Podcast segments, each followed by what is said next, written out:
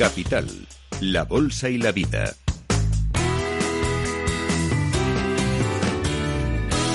Miguel San Martín.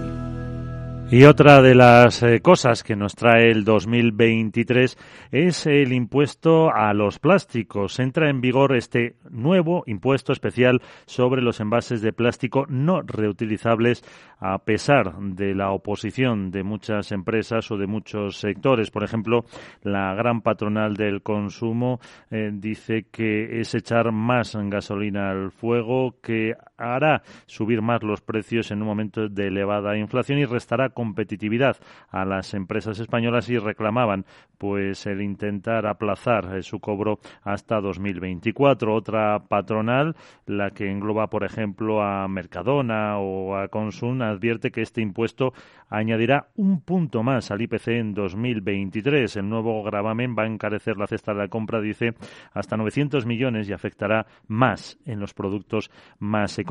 Pero no solo eso, sino también las repercusiones que va a tener para las empresas. Es muy compleja a la hora de aplicarlas. Y de ello vamos a hablar con Rafael Sanromal, el socio director de Estratesis, que es eh, además responsable de la gestión de esta iniciativa con los clientes. Eh, Rafael, ¿qué tal? Eh, muy buenas. Buenos días, ¿qué tal? un impuesto que mm, es complejo desde el punto de vista de adaptación de las empresas. ¿Por qué?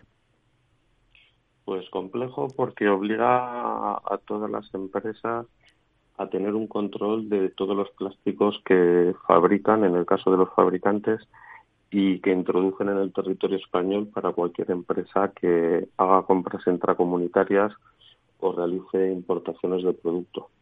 Eh, como ejemplo, por ejemplo, eh, una empresa que traiga un contenedor de China está obligada a comunicar a la agencia tributaria todos los kilos de plástico que lleva ese contenedor. Y hablamos de kilos de plástico desde los envases que lleva el producto a los kilos del film retráctil y cualquier otro producto que acompaña a la mercancía y es muy complicado que cualquier proveedor internacional te dé esa información. Claro, porque mm, es un poco la trazabilidad del producto, pero mm, no solo eso, sino, por ejemplo, pregunto yo, porque muchas veces está en los supermercados te dicen, esta bolsa tiene un 70% de plástico reciclado, esta el 50%. Eh, de los envases, por ejemplo, que se importen, ¿también hay que saber ese porcentaje? Eso es, esto es otra dificultad, porque al final la ley lo que obliga a todas las empresas es a declarar el plástico que introduce en el territorio o que consume y luego eh, en el caso de querer solicitar una deducción del impuesto porque el plástico se ha reciclado tiene que solicitar al proveedor o al fabricante un certificado. Este certificado tiene que ser de acuerdo a normas internacionales, en Europa de acuerdo a la norma UNE, y son documentos que cuesta obtenerse, que no se obtienen de la noche al día. Y luego, por otro lado, como bien indicabas, eh, hay que ir informando a toda la cadena eh, de los kilos y la tasa del impuesto pagada para que los clientes o los exportadores eh, de las mercancías puedan deducirse el, impuesto. ¿Estamos preparados? ¿Están preparadas las empresas para, para este impuesto? No están preparadas ninguna, casi ninguna empresa. Para que os hagáis una idea, este impuesto en teoría entró en vigor, eh, hoy va a entrar en vigor el 1 de enero del 2022. Ya tuvo una moratoria hasta el 1 de enero del 2023. Nosotros, de los más de 700 clientes que tenemos, pues muchos siguen pensando eh, que el impuesto no iba a entrar en vigor. Se estaba esperando las medidas económicas que aprobó el gobierno de Pedro Sánchez ayer y no se ha producido la moratoria. Y luego hay otro ámbito de empresas que son todas las empresas que compran productos en la Unión Europea o que importan, que muchas todavía son desconocedoras que les aplica el impuesto. El impuesto, como habla de la palabra envase, pues mucha gente lo ha asociado a los fabricantes de los envases y realmente aplica eh, más o menos al 80% de las empresas que, que funcionan en España de un tamaño normal y cualquier empresa que introduzca plásticos en el territorio español. Claro, porque es que eh, estamos hablando eh, mm, plástico, que son botellas, bidones, garrafas, eh, los, las bandejas separadoras, los fils de los alimentos, las eh, pues esas bandejitas también que metemos eh, en el supermercado, el pollo, pero también incluso las anillas de las latas de refresco, cintas para embalar, cuentan ustedes que son una cantidad de productos ingente y que yo creo que el que mm, aunque sea un pequeño autónomo, cualquier gran empresa, o sea, toda la cadena trabaja con algo de plástico. Efectivamente, al final y luego eh, la definición de plástico, de acuerdo a la ley, habla de un polímero orgánico y, por ejemplo, tenemos el polistireno, que es el corcho blanco, que, se, que se utiliza para proteger, por un lado, eh, todo lo que son electrodomésticos o productos de electrónica y también se utilizan para mantener el frío en la cadena. Eso también es un plástico y eso también es relevante para el pago del impuesto. Al final son muchísimos productos y que muchas veces el, el, impacto que va a tener es muy pequeño, sobre todo lo que es el, el embalaje secundario y terciario que acompaña a la mercancía. Con lo cual, pues eso, parece que va a haber eh, un pequeño caos y, eso que hablábamos eh, de las eh, fabricantes que adquieran bienes en la Unión Europea o importen bienes. Si traemos los famosos contenedores de China, ¿también se aplicaría este, este impuesto? Porque allí yo creo que seguir la trazabilidad, misión imposible.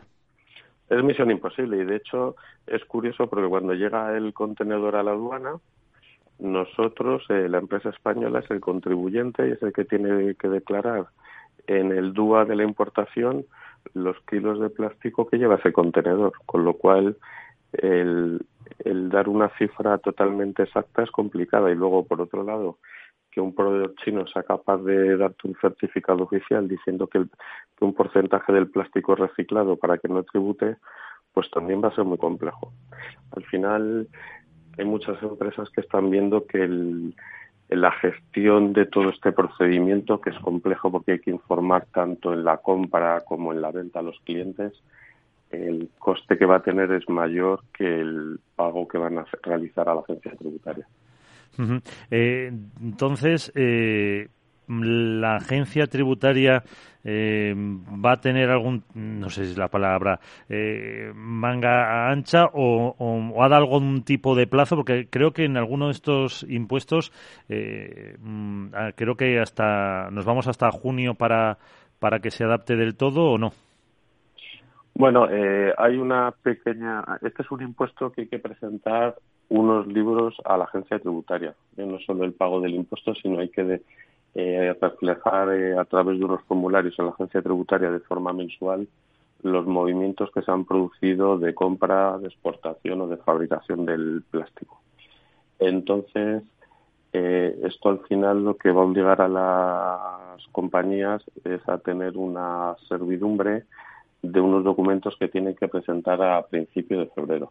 La agencia tributaria ha dicho, bueno, pues te permito que los libros los presentes a partir del mes de junio pero lo que es cierto que para calcular el valor del impuesto, que al final lo que tenemos que declarar son kilos de plástico y en función de los kilos de plástico una, una cuota, es muy difícil calcular exactamente los kilos de plástico sin tener estos libros que se pueden presentar en junio.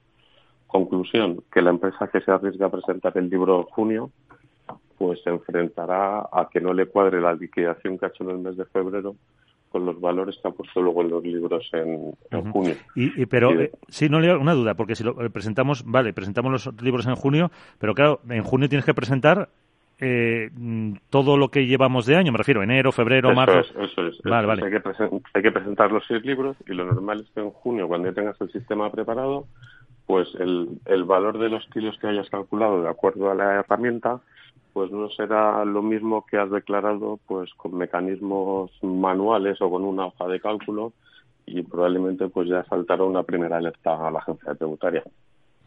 eh, hay que decir que no lo había comentado, si no me equivoco, es 0,45, o sea, 45 céntimos por kilo, de plástico no reutilizable, ¿no? Eso es, 0,45 por kilo. Esto, por ejemplo, eh, si pensamos en una botella de litro y medio, de cualquier bebida que compramos en un supermercado, una botella pues tendrá unos 35-50 gramos de peso. y esto hemos calculado que tendrá una repercusión eh, de dos céntimos de euro por, por botella. Entonces, bueno, para bebidas, por ejemplo, como el agua, que es un producto de muy bajo coste, el impacto va a ser más alto que un 1% del coste. En el caso de los refrescos, pues será menor. Y también es cierto que hay algunas multinacionales que ya toda la botella es de plástico reciclado. Aquí creemos que donde va a afectar mucho el impuesto es a las empresas que comercializan marca blanca, porque son productos de mucho menor coste y porque probablemente no hayan tenido la capacidad de, utilizar plástico reciclado, que al final es más caro que el otro plástico. Claro, que al final, eh, por un lado, por el plástico, el coste del plástico reciclado o por el coste del impuesto, eh, al final se ve repercutido. Y, luego, bueno, esto ya lo digo yo, si a los fabricantes de, refrescos también se le une el impuesto a las bebidas azucaradas que está en vigor, pues al final eh, suben los precios y al final también los consumidores son los que lo, lo acaban pagando. una, una duda, Rafael, ¿esta es una normativa que se aplica en, en la Unión Europea? o eh, no sé si es una transposición de alguna directiva o es un impuesto que, que es, vamos a decir, genuinamente español? Es una pregunta muy buena. Este, esto es un impuesto que viene eh, del Plan de Acción de la Economía Circular de la Unión Europea, que ellos han marcado una norma para grabar ciertos tipos de producto y lo que ha dicho la norma es eh, la Unión Europea ya lleva desde el año 2021 cobrando a los estados 0,8 euros por kilo de plástico consumido y lo que ha decidido es que cada país lo aplique de forma diferente. Entonces, aquí tenemos otra dificultad a medio plazo para todas las empresas españolas que operan en varios países de la Unión Europea y es que cada país tiene libertad de aplicar o no el impuesto, definir quiénes son los contribuyentes, el kilo lo que se va a pagar por kilo de plástico, las exenciones, etcétera. Y a día de hoy eh, estaba previsto también que en enero entrase en vigor en Italia y lo que ha pasado en Italia es que con el cambio de gobierno pues han dado marcha atrás. Y el único país que ya no es Unión Europea, que es el Reino Unido, eh, lo aplicó eh, desde el momento antes de producirse la salida de la Unión Europea, ya tenía la norma definida y a día de hoy sí está operativo en el Reino Unido pero el impuesto en el Reino Unido se calcula de una forma mucho más laxa, más sencilla y sobre todo que quita del impuesto a los pequeños contribuyentes. En el Reino Unido hay que tributar para empresas que consuman un mínimo de 5 toneladas, de 10 toneladas, y en España el mínimo para declarar son 5 kilos de plástico al mes, que es casi el consumo de uso doméstico pues de las personas que compran, por ejemplo, por internet.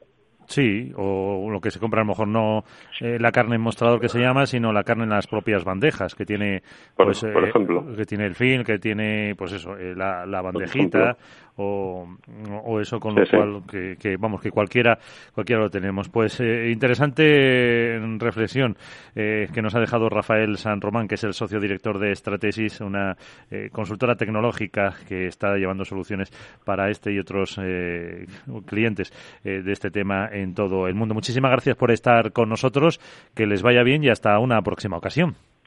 Muchas gracias a vosotros. Un saludo. Capital, la Bolsa y la Vida.